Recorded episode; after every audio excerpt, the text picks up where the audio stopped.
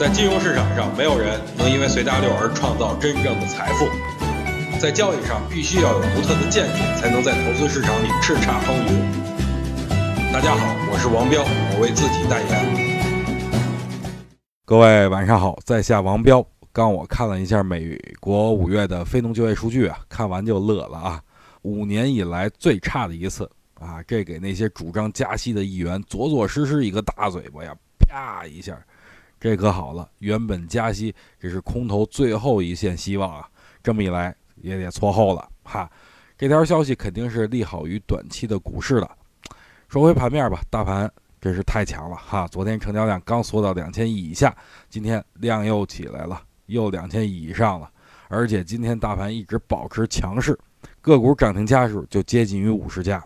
本来以为大盘要调整，怎么也得给大家一个逢低买入的机会吧。谁能想到呢？一点机会都不给啊！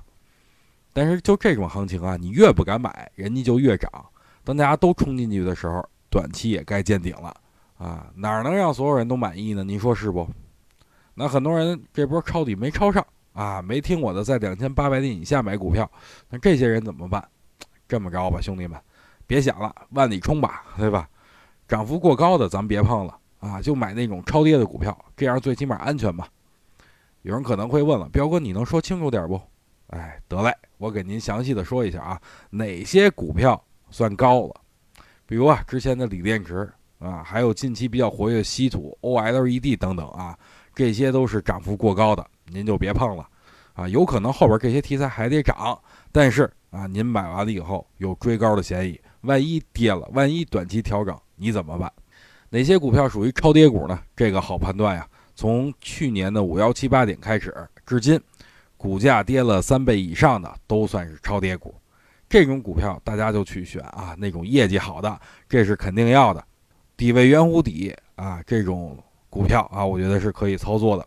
我敢说，风险系数绝对小，安全边际绝对特高。那有人会说了，这个彪哥我不听你的，我能扛得住诱惑啊？我既然已经是踏空了，我就等着回调。你不回调，我就不买。这个我给这种人点赞啊！这种人真的有毅力，我相信，总归一年能挣一波就算很牛逼了。哪能把把对呀？对不对？哪能次次赢啊？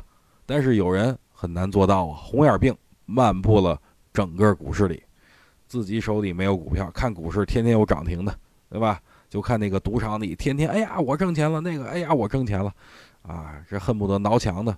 所以对于这些人来说，我教大家一个放松心情的一个最好方法，那就是找个度假的地儿，好好的待上几个月的时间，最好面朝大海。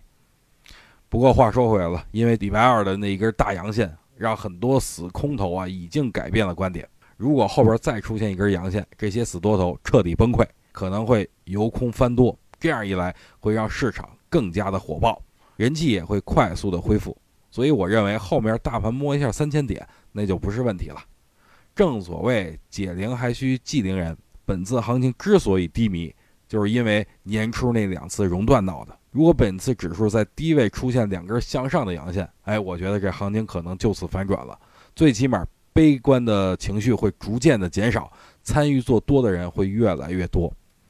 不过啊，这个又到不过了。不过大家一定要记住，行情在犹豫中爆发，在疯狂中结束。当你看到你周围人哎都回到股市了，都又谈论起股市了，那你好，你差不多该收手了。好了，今天就跟大家聊这么多吧。明后两天又该休息了，带着家人去透透气啊，别老跟家闷着，对吧？人挪活，树挪死嘛。但是别忘了把我的公众微信号啊推荐给您的朋友，让更多的人加入到咱们的这个大家庭里。想听更多彪哥的语音，可以添加彪哥微信公众账号王彪 HT，或在新浪微博上搜索王彪 HT 来跟彪哥进行互动哦。